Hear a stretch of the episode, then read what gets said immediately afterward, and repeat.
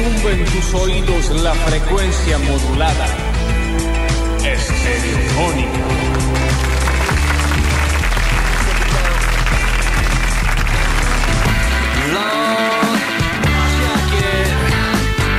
907 la hora en todo el país, 14.6 la temperatura. En esta parte del mundo va a subir, ¿eh? va a estar como a los 22, 23, capaz que unos puntitos más en eh, el reloj que te marca no solo la hora, sino también la temperatura, los mensajes, cuando se te vence la tarjeta, cuando te etiquetan en una foto que salís como estuviera a punto de estornudar, y bueno, y mucho más. Javier Pesca con nosotros. Muy buenos días, feliz. Ah, no se me Ay, complicó. qué va. Bueno, Feliz. vamos de nuevo para, para, para. Siempre Cortame pasa lo todo, mismo, cortame sí. todo, A la mañana, todo, Feliz. Hay un día. separador cortito, algo para que arranquemos de nuevo. Mira, primero de septiembre. Un mes arruinado. 908 la hora en todo el país, 14.6 la temperatura en el televisor, en el telefonito, en el reloj eh, ese que ahora no marca tanto la hora, sino cuando te llaman para cobrarte lo que debes de expensas. Y está Javier Pérez. Feliz septiembre para todos, chicos. ¿Cómo están? Cosas que pasan cuando uno va a una cata de vinos la noche anterior, ¿no? Y te ponen un programa de radio a las 9 de la mañana. Pero bueno, se me complicó. Y así capaz que pastosa esté... Como el clima, como el clima. Pero tenés un lindo color de voz. Bien, muchísimas gracias. Víctor siempre tan amable. Solo, solo pueden mejorar esa, eh, en, en ese caso. Como Phoebe cuando se resfría. Exactamente. Ahora estoy un poquito resfriado, ¿no? Pero creo que es lo que nos está dejando agosto. Un mes tremendamente largo y horrible que acaba de llegar a su fin. Sí. Y ahora, de ahora al final de hasta Navidad es un pestañeo, ¿no? De paz, de Cuando paz. nos damos cuenta, esta tarde estamos comprando para el Viteltone, que, hay que habría que ver el dólar Viteltone. Inviertan en, en pelleto hoy. Ya frisé pelleto. Exactamente, es la clave. Está el Nacho Alcántara también con nosotros ¿Cómo en la mesa. ¿Cómo les va? Buen día. Bueno, yo vengo con dos horas ya de hablar, entonces la Sí. voz está como un poquito más limpia. ¿Es pelleto o peseto? Miguel Ángel Pecheto. No, para mí es peseto. ¿Peseto? Sí, Ajá. sí. Sí, sí, la la moneda. Vos sos ah, bueno. pesetero. Yo soy peseto, exactamente. Para mí es pez. Peseto. Pe- como, mínimo, pero ¿Cómo se mínimo. escribe? Mínimo. ¿Cómo Se se escribe escribe? peseto. Pez- peseto con C. Pecheto, pecheto. Está Julián Igna con Hola, nosotros chicos. también. Siempre acá, firme como rulo de estatua. Sí. ¿Todo bien, Juli? Todo bien, muy bien. Salí porque es viernes y encima empezó un mes nuevo, al fin, al Eh, fin. bueno, tiene que venir. ¿Estuviste anoche mirando la canción Sin Fin? Creo que vi uno de los shows más lindos de mi vida. O sea, ese Epa. nivel. Eso, Yo voy esta noche. Estuve eh, emocionado hasta las lágrimas, canté, bailé, eh, ¿Me ponen- muy lindo. ¿Ponen autos de qué están hablando? No Estábamos hablando de, eh, de un, un show como en homenaje a los tres primeros discos de Charlie García en Studio Theater, en el cual se no solo eh, recreaban los temas, sino que te explicaban el porqué de cada nota de cada tema. Es una clase de música, fue Mm. fantástico. Sebastián Furman tiene un podcast que lo hace en Futurock Sí. que se llama La canción sin fin, en donde él es músico, pues, muy, muy buen músico, donde él habla sobre. Ahora armó el show, en donde, bueno, tiene un poco de, Una de- maravilla. de charla y un lleno, poco de. lleno, en, mes- Lleno. en mesa. Eh, no en butacas, pero se Sí. podía comer y beber tranqui. No, Sí. muy lindo. Creo que viene hoy la radio. No, no, me muero. Creo. eh, ¿Horario? No, no está, tiene que confirmarlo Friedman. Ah, Igual anoche eh, me salió el fan de adentro cuando sa- terminó el show, le di un abrazo, le dije, qué genio que sos. Siempre te sale el fan de adentro. El fan. No es ¿Qué? que anoche nomás te salió el Qué fan. bueno. No, pero soy ese fan, el, el fan que eh, saluda, respeta, pero nunca me saco foto con los... No, no. Quedó en, en tu No me gusta eso. Tampoco es Charlie García. No, pero me gusta como decirle en la cara, decir, che, esto que haces Qué bueno que es estuvo. Bonito fantástico. reconocimiento, está bueno. Claro. está bueno. Che, ¿quedaron entradas para Qué esta lindo. noche? Sí quedan entradas para esta noche. Parece que puedo llegar a hacer. Sí, yo- cambio, cambio el plan que tenía y me doy una vueltita. Yo voy esta noche. Va a estar lindo. Va a estar bueno. Eh, eh, hoy es la última. Cada jueves y viernes. Perfecto. Estuvieron. Y, Eh, me, y me sí. pasó algo, perdón que, que. Eh, me pasó que eh, me agregaron los músicos ¿A tus redes? a mis redes Mira. y me empezaron a Esto escribir. termina mal. Bueno. Esto Y bueno, así que capaz que vaya esta noche también. Ay, está bien. Mira, y bueno, hay que disfrutar en la vida. ¿A dónde fuiste, Javier, anoche? ¿Dónde estuviste? Uf, anoche estuve en el Alto Botánico. La primera vez que se hace en Córdoba testeando tres sommeliers muy picantes, el más picante de Córdoba y dos muy picantes de Buenos Aires. Después les voy a decir los nombres. Presentaban 42 vinos de etiquetas de altísimas etiquetas argentinas. 42. Eh, claro. ¿Y tomaste 42 vinos? Sí, eh, sí, sí, sí, Mira sí. vos. Probé los 42 vinos. Eh, empezó temprano, empezó 7 de la tarde, te ponían las copas, te servían 6, era el- como el primer flight que le decían, eh, a etiqueta cerrada, cada uno probabas cada uno de los seis, ellos te iban comentando, y después empezaban a desvestir las botellas y te contaban qué vino era, de qué bodega, de qué enólogo. Eh, y el precio eh, sugerido. Así que después voy a estar haciendo bien, eh, contando bien cómo fue esa experi- experiencia porque porque es raro, ¿no? Todos sentados en mesa, con comida de, del restaurante Kartoff, cada seis copas te metían un paso de comida, Claro, qué bueno. hasta caviar, realmente muy, pero muy rico, después les voy a estar contando, porque fue la primera vez, ya se hace en otras provincias, pero la idea es que, que se haga en Córdoba. Córdoba está como mm, pensada, o es la- en proyección, la provincia más vinera, donde se- más se consume vino del país. Ujú. Va a tener en Vamos. cuenta. No Mira solo vos. Fernet, sino que ahora el vino Exactamente. también está fuerte. No, Sí, se está rearmando Nos una cae bien ruta del todo. vino también en También en Córdoba. Córdoba, sí. Linda, linda, qué lindo, qué bueno, qué lindos planes. Está Rini Paredes con Sí, nosotros señor. también, por supuesto. Ahí está, Lugo, está bien. Está Mateo del Más Allá en las redes, bueno, gran equipo. Nachito, anoche, Eh, yo entrené, handball. claro, tenía entrenamiento hasta las once y media de la noche. Llegué, comí algo mientras como, estoy viendo Barra Brava, esta serie de... Ah, Prime. bien. ¿Te funciona la llave de tu Fantástica. casa? ¿A esa ¿Ahora? Sí, a las 11 y Sí, claro, ¿Te cómo puedes no. decir que fuiste a jugar al handball? No, pero te puedo dar las muestras, transpirado, ropa sucia, todo arañado. Bueno, Cosas pueden No, no, pasar en no, muchos no. Parece que eso contextos. se puede No, no. conseguir en un montón de lados, ¿no? No, no, no, pero martes y jueves el clásico es en el club hasta las once y media, doce de ¿Y la el noche. partido cuándo es? El domingo ahora tenemos partido. Primera fecha. No, no, ya es la de la segunda parte del año, es la tercera. ¿Y cómo viene? Empatamos el primero. ¿Se empata en handball? Sí, empatamos, 2000 empatamos en 23, que ese, ese yo no, no estuve. Vieron que yo por ahí arrastro algunas suspensiones, algunas cositas así. Eh, No controlás el temperamento. No, Cosa en el, la nariz a uno. el segundo lo perdimos y este es el tercero. Ah, y Bueno. el partido ganó tres puntos, es como el Sí, fútbol. sí, más o menos, como una tabla, sí, sí, sí, pero muy lindo, muy, muy lindo deporte, la verdad que yo no lo conocí hasta no hace mucho tiempo y de pronto me, me metí y la verdad que se disfruta mucho. Sí, tuvimos buena noticia con el vóley también esta Sí, semana. campeones sudamericanos, sí. Aparte, lo aplastamos a Brasil en la final. Eh, Argentina le ganó 3 a 0. Argentina está teniendo un nivelazo del vóley. Qué bien. Una lástima en la, en la BNL, esta, la competencia que se hace todos los años de las mejores selecciones. Argentina entra a la fase final por primera vez en la historia y nos agarró Italia y nos paseó, siendo que le habíamos ganado muy bien en la, en la parte clasificatoria. Se confiaron. Hay una imagen que anda dando vuelta de, de la final del sudamericano. Luciano de Checo, eh, Sí. el armador de la selección, para muchos especialistas en este deporte, el mejor del mundo, y lo es. ¿En serio? Sí, sí, sí. ¿Más que el heredero? No, por lo que pasa que el heredero es atacante, este Ah. es armador, digamos. Este es el que toca todas las segundas pelotas y que distribuye para ver quién remata. Mm. O sea, no recibe el saque del No, otro. no, no, él lo único que hace es, uno recibe y él arma, él Es el que, para, para los ignorantes como yo, el que suele tener otra remera. No, No, es ese el es el líbero. Es el no, líbero. no, no, no es el capitán. No es mi casa. El líbero es el que recibe los saques y defiende. Que Bien. nunca juega en la línea de la red, nunca juega en ataque. Bien. El armador es, ustedes, hay uno Pero- que, el, si- el que siempre toca la segunda pelota. Bien, pero con esto de la rotación, yo me Sí. acuerdo en el vóley, en gimnasia, en el colegio, Sí. que te decía rotación después de cada punto ganado. Claro, y- Perdón, a tenemos un- cortina de bola y por y vas favor. a Rini. 1, a 2, a Sí, 3, a 4, a pero 5 y a 6. Entonces, escuchá, Sí. si vos eh, en un momento esos que están jugando atrás van adelante, o ahí Claro, hacen pero el cambio. líbero es la excepción que cuando él, él pasa adelante es reemplazado. Puede. Y él siempre reemplaza, digamos, a los Al de la otra atacantes o a los posición. jugadores altos atrás. Esta, esta fue una buena, una buena creación del líbero para darle lugar en el vóley al primer nivel mundial a jugadores bajos, que se especializaron en que en defender y en recibir los saques.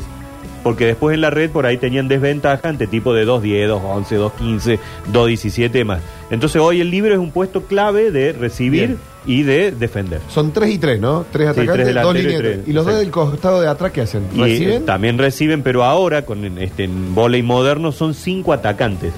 Porque el armador puede tirar hacia atrás y uno que ataca detrás de la línea de zaguero se termina convirtiendo en un atacante más. Pero tiene que saltar desde ahí. Siempre de atrás de la línea sin pisar esa línea, que es la línea que divide los delanteros con los zagueros, digamos. Pero bueno. este, este ha sido el máximo hito en el vóley Del- argentino. No, hemos, venimos a hacer medalla de bronce en los últimos Juegos Olímpicos, medalla de bronce en el 88, eh, terceros en el mundial que se hizo acá en la Argentina. No, no, te- te- tenemos algunas cositas en el, Siempre en el vóley interesante. ¿no? Las Siempre- chicas. siempre recibe una mano el local, ese, ese No, bueno, pero los últimos Juegos Olímpicos los ganamos en, ¿dónde? en Japón. Claro, pregúntenle a Brasil cuando hizo y el le mun- ganamos cuando hicieron el Mundial. Y le ganamos a ellos, le ganamos a los brasileños en la medalla. O Qatar no llegó a la final del mundial. No, pero ganarle a Brasil a nivel sudamericano es un hito, sí, porque siempre nos ganan ellos Claro. en las finales. Y les decía, Luciano de Checo, este que es el armador que toca siempre las segundas Sí. pelotas, jugó en Belgrano. Cuando Belgrano tuvo un muy buen Sí, equipo de vóley, que después Armando Pérez. Bueno, que a Armando Pérez lo dijeron, che, está poniendo un montón de guita en el equipo de vóley solo para pelear la Tinelli, ponele en el fútbol. Desarmó el equipo de don Armando Yo fui a ver partidos de Jugaba vóley. muy bien, jugaba en el Jugaba- corazón de María. Jugó, jugó en el corazón de María, jugó muchas veces, me acuerdo, contra San Lorenzo. Era contra Bolívar. Bueno, que era de Tinelli. Estaba digamos. Tinelli, Claro, me acuerdo en ese momento con Armando en un palco. Y teníamos un jugador morocho que era como una. Sí, un como- colombiano que la rompía jugando. ya Era no- una no- cosa de loco, me lo encontré en el centro, no, no podía creer, Sí, estaba cromado. sí, un jugadorazo, un Pero andaba bien el vóley de Belgrano, me acuerdo. Sí, muy bien, muy buen equipo bien hecho. Vuelvo a Luciano de Checo. es un tipo no delgado, digamos, un tipo de eso que viste, hoy las remeritas generalmente en el deporte son medias Sí, y vos sí, lo ves sí, que de uno Checo- lo ve y se siente y identificado. de Checo está todo el tiempo de esta parte, así como estirándola, como diciendo, me ajusta un poco los pechos. Y llega una jugada y esa segunda pelota, Luciano de Checo hace como una chilena con el pie directamente y habilita un atacante para que pegue un remate extraordinario. Con el pie se puede. Con el pie, si hace un tiempo el volei cambió Sí, y sí, ahora el toque. recurso vos le podés pegar con lo que quieras, Ah, no hay ningún bien. problema. Ay, ¿se puede- ¿Le pueden tocar tres con el pie? ¿Sí? Que uno reciba con el pie, que el otro arme con la rodilla y que el otro cabecee si quiere, no hay ningún problema. Me jode. Sí, Se puso sí. re playero, Sí, Nacho, sí, eh. bueno, para darle más show, antes el volei era que te cobraban doble golpe, que te cobraban llevada, era muy Mm. técnico, digamos, la acción en sí. Ahora es como mucho más liberado y, y para que sea espectáculo, todo para que sea espectáculo. Hay eh, muchos mensajes que dicen que está muy fachero Javier Pérez, Sí, lo dicen señor. en Twitch, por ejemplo. Yo tengo los lentes por una cuestión de que ya la expliqué, ¿no? Anoche se complica. Sí, Sí, la bueno, voz lo, lo marca. también. Pero bueno, también eso puede sumar en, el- en- en la hegemonía. Quería preguntar sobre eso. Ayer fue tristísima la noticia de la muerte de Silvina Sí, Luna. qué duro. Injusta, horrenda, la, todo, todo, todo el, el alrededor. Pero mm, eh, para salir de lo periodístico, que hay lugar para cubrirlo, quería preguntar cómo nos llevamos en esta mesa de varones, pero se puede ampliar a la audiencia, con la- el concepto de la belleza. Le, dam- le damos bola, no. eh, hay una pose en no darle bola en, en sí. Eh, yo no, particularmente en, en mí, eh, y se nota, no le doy demasiada bola, pero sí estoy, eh, porque hoy, hoy también lo charlábamos un poquito, absolutamente de acuerdo con aquel que dice, che, me gustaría operarme, me gustaría tener más lola, me gustaría tener Mm. pelo, me gustaría hacer... Si te hace bien a vos, si te Sí. pone feliz, si te levanta la autoestima, si estás contento, vamos a hacerlo, pero hoy sí lo que hay que pedir, por favor, no busquen lo barato Claro. Sí, busquemos eh, conocido, busquemos calidad, busquemos buenos médicos, pero si te hace bien, adelante y sé muy feliz. Sí, sí, es horrible que hoy no se pueda confiar en el que supuestamente, Sí. eh, por supuesto que hay un montón de gente que hace las cosas Excelente, bien, excelente. pero bueno, hay casos que se empiezan a ver en donde no funciona también. Juli, Eh, a nivel general, o sea, ampliando un poco el concepto de belleza en sí, a mí me- yo creo que desde que nacemos como que nos enseñan esto esto es bello, esto no, esto sí, esto no y después es muy difícil romper esas estructuras que uno tiene en la cabeza eh, propiamente dicho. Y a mí me pasó con mi carrera en particular, yo soy diseñador gráfico y siempre en, lo- en los primeros años, eh, cuando presentábamos un trabajo y lo mostrábamos o algo así, eh, y los profesores nos preguntaban, ¿qué les parece este diseño? Y decíamos, es, es lindo. Y, Mm. y me acuerdo de un profesor que dijo, nunca más digan, esto es lindo o esto es feo. Eh, nosotros de diseño tenemos que superar eso porque son convenciones culturales de qué es lo lindo y qué es lo feo. Porque de repente acá hay algo lindo y en Asia eso que nosotros vemos lindo allá no. Sí. Eh, entonces eh, traten de romper eso. Y yo creo que desde ahí me empezó a, a cambiar la mirada, pero es un laburo de todos los días que todos tenemos que hacer, eh, de, de ampliar lo- el concepto de belleza y, y que, que existen las diferencias y que la belleza está en el ojo del que mira, ¿entendés? Mm. O sea, eh, no Que todos, muchas veces sos vos también. Claro, no todos vemos a algo lindo, no, por- todos por igual, digamos. Mm. Eh, entonces, eh, bueno, hay gusto para todo, ¿no? Entonces Sí. hay que amigarse un poco con eso, con ser diferente, eh, tener eh, look diferente y, y bueno, y eh, aceptar todos esos tipos de bellezas diferentes. Ayer veía un video, no me acuerdo ahora de quién, ya lo voy a buscar para compartirlo, que mm, hablaba sobre el concepto de la, de la belleza, no tanto del concepto de la hegemonía, sino de cómo nos cambia el día cuando nos despertamos y nos sentimos como un poquito más facheros. Hay algo en el pelo, hay algo, no sé, en la mirada. Sí, sí. No necesariamente tiene que ser así, porque capaz que eh, ese día que te sentís como más lindo, te sacan una foto, la ves a los tres días y Era igual que no era siempre, así. Claro. Pero hay algo que te predispone, te pone de mejor humor.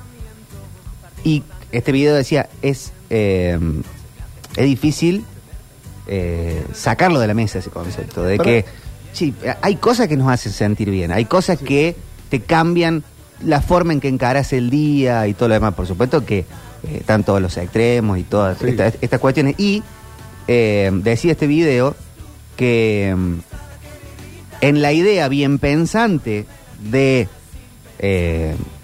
absolutamente bien pensante y, y que está buena de hay que eh, ir en contra de los cánones y los conceptos de la belleza, capaz que terminamos cayendo en un doble daño que nos hacemos, en donde no solo no nos sentimos bien porque no llegamos al estándar inalcanzable de belleza que está impuesto y todo lo demás, sino que tampoco nos sentimos bien por no sentirnos bien.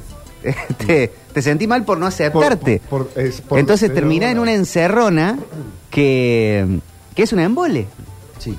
¿Vos cómo te llevas con la, Eh, la belleza? Y mira, yo no, no, no soy un tipo que, que hege- hegemónicamente sea bello para los estándares de, de todo el de, de- de la humanidad. Buah. Pero, eh, por ejemplo, a mí me costó ser pelado. ¿Entendés? Yo me acuerdo cuando me empecé a quedar pelado, yo lo veía como un, che, esto no está bueno. Y era como empezar a buscar el ángulo de la cámara, que no se me vea la, que no se me vea la bocha, ¿entendés? Las entradas, que me faltaba pelo. Eh, y aceptarme como pelado, yo usé mucho tiempo gorra, ¿entendés? Entonces, aceptarme como pelado fue como decir, bueno, ahí relajé muchísimo.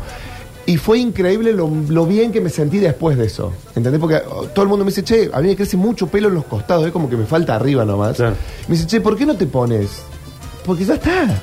¿Entendés? O sea, si yo me quisiera poner, estaría perfecto, pero no, es como que no, no lo veo como un condicionante. Mm. Yo ya me siento bien conmigo mismo, soy así y, y me gusta ser así. Si alguien se perfecto. Y no sé si de acá a 10 años, 15 años, con 50, Pinte. 55 años me pinta y no es que no digo nunca. O sea, lo fundamental es como, como decíamos, si alguien está de acuerdo, si alguien se va a sentir mejor por tener pelo, tener más lolas, no sé, hacerse una lipo, está perfecto que lo hagan, que se asesoren como siempre. Eh, pero hay muchos casos eh, que yo lo veo que hay gente que se lo hace por presión social, no por una decisión propia, ¿entendés? Sí. Entonces ahí es cuando está complicado, ahí es cuando estamos fallando como sociedad de decirle a una persona o laburar ese entorno para decir, che, mira, realmente no te hace falta, vos sabés que no te hace falta, vos te sentirías bien con tu cuerpo, eh, sin la opinión de los demás, pero por una cuestión de inclusión social te terminas haciendo esto, o laboral, o un montón de otras cuestiones que pueden afectar a tomar una decisión que después termina siendo lo que pasa en este caso. Sí, sí, hoy, sí. hoy por ahí es, el comentario de muchos, ¿no? Eh, porque si hablamos de belleza hegemónica, Silvina Luna lo representaba. Mm, sí. Y muchos se preguntaban, ¿y para qué se fue? ¿O por qué se hizo algo más? ¿O qué buscó? ¿Viste? Y bueno, quizás puede haber tenido que ver eso un poco, ¿no? Esto de estar en los Está medios. en una de- esfera de- muy alta donde hay mucha presión, Sí. donde puede aparecer otra chica un poquito más linda para, el- para la hegemonía y que te quite el lugar. Y hoy y es tu fuente de laburo. Por eso Sí, también sí, hay sí, una claro. presión laboral en eso. También, también. sí. ¿Esa no era la del meneadito? Claro, Sí. claro. ¿Entendés? Claro, claro. Ella estaba en Gran Hermano y antes de Gran Hermano eh, había hecho publicidad de Slim, ¿viste? Ah, la, tienda, la tienda, la, Sí, sí, la- era la- la modelo. Rosarina. Claro, y para adelgazar. Y cuando entró Gran Hermano, y ahí la comida dentro de la casa es como mucha harina, mucha- Claro. y empezó a engordar, y ella se empezó a reír de eso. Eso estaba buenísimo, me y, acuerdo. y hacía el baile Sí. del meneito bailando y bueno era entre comillas la gordita, pero no era, era cero gordita, pero era muy gracioso como ella llevaba el tema eh, y por eso se hizo muy famosa. Y es muy carismática, muy carismática, muy, siempre muy, muy simpática. Sí, acá llegan muchos mensajes que dicen hay que aceptarse tal cual uno es eh, y no dejarse llevar por eh, la perfección impuesta. Es re difícil aceptarse como uno es. Sí. También hay, por ahí hay que sacarle esa presión de acéptate como ¿Por sos. Sí. Cena- mierda, es Bueno, muy difícil. sí, cosas que lo Estamos tensionados de todos lados. Y estamos rodeados de condiciones, ¿entendés? Sí. Usamos aplicaciones que nos ponen filtros. Sí, vivimos en una sociedad. ¿Entendés que nos sacan las arrugas, que te ponen más fachero, que te ponen más brillo, ¿entendés que te arreglan, te, te perfilan la cara, ¿entendés? Entonces es como que de- también esos estándares nos los están marcando. ¿eh? Sí, sí. Está en nosotros decir esto no es así. Acá también dicen hay que tratar de sacar la mejor versión de cada uno. ¿Cuál es la mejor versión de cada uno? ¿Cuál es? Lo que vos decías cuando te sentís más lindo, yo también creo que hay muchísimo desde lo, de la actitud de uno. Porque hay veces que te levantás como con pilas, contento con uno mismo, más allá de lo físico, ¿no? Sí. Y eso arrastra un montón. También la mirada de los demás, la sonrisa de los demás, eso también te levanta un montón y me parece muchísimo más, eh, que te la levanta mucho más que, que lo estético propio. Ustedes que son padres, Sí. que tienen, que, que han, que han generado gente, Sí. ¿hablan de esas cosas con sus hijos? Está fachero, está lindo, está, te- le- tiene el pelo muy largo. Sí, sí, Sí, sí, se, sí. habla, Sí, se, se habla. habla. se habla. Y aparte, antes de ir a una fiesta, antes de salir, te che cómo estoy, desde la ropa, ¿no? Porque también está piola empilcharse bien para una ocasión, Sí, ¿entendés? sí, Más sí, allá de, sí. de que si nos ponemos a ver, la pilcha también sería una skin, ¿no? O sea, Sí. sería como un agregado, no es lo mismo una, cam- una buena camperita que una parca larga, o sea, hay como cosas que a uno también lo hacen sentir más fachero. Pero lo que preguntás sobre los hijos, eh, yo creo que los pibes tienen muchísimas menos presiones que antes, que nosotros. Nosotros creo que la generación de los Sí, 80... están como un poco más, están que un poco más relajados. que creció bueno. en los Sí, sí. 90, hoy en día los tipos te pueden decir, me voy a juntar con los pibes en una casa donde va a haber chicas o chicos, no sé lo que le gustan, y te caen de jogging. Porque están cómodos. ¿Entendés? Decir, che, pero si con esto estoy cómodo y vamos a estar toda la noche ahí. ¿Entendés? Está esa presión que antes era una cosa que en su momento yo me clavaba 5 litros de gel, Sí, sí, ¿entendés? sí. Me ponía bien. Como los chicos en ese, desde ese punto de vista están más relajados. Pero sí se habla. Sí, sí, esto es- Son temas que se charlan. Sí, sí, sí. sí. Eh, nos- los dos me parece que estamos en etapa que de, de hijos que van a cumple de 15. Sí, sí, sí. Y estas cuestiones, sí, la ropa, a ver qué se va a poner, que esto, que lo sí. La Sí, madre sí, influye La madre busca Claro. mucho eso también. En el varón, sobre todo, ¿no? Claro. ¿Viste? Lo, lo pone fachero, entre comillas. Qué bien. Eh, mucho mensaje acá al, mensajero en Twitch, en YouTube. eh, también bueno, tenemos mucho para charlar en el día de hoy. Eh, abrimos de esta manera el basta, chicos, de la jornada. Eh, gracias a todos los que están mandando mensajitos. Estamos en YouTube, estamos en Twitch, estamos en el mensajero. Abrimos de esta manera el basta, chicos, del viernes. Hoy hay eclipsia. Hoy está el Javapes, que no es, no es un dato Pero estoy menor. bastante golpeado. No, pero va bien. Pero ahora tomamos café, café con mate Uy, qué bien. y algo más. Ya este, llegó la gente de Santa Claus, así que ya Oh, ha dedicado todo su desayuno. Han llegado las harinas a la sala. Dua Lipa y Elton John. Buen combo este para empezar el basta chicos del viernes eh, cuando la temperatura empieza a subir 14.6 9.30 la hora en todo el país yo me callo y sigue la música.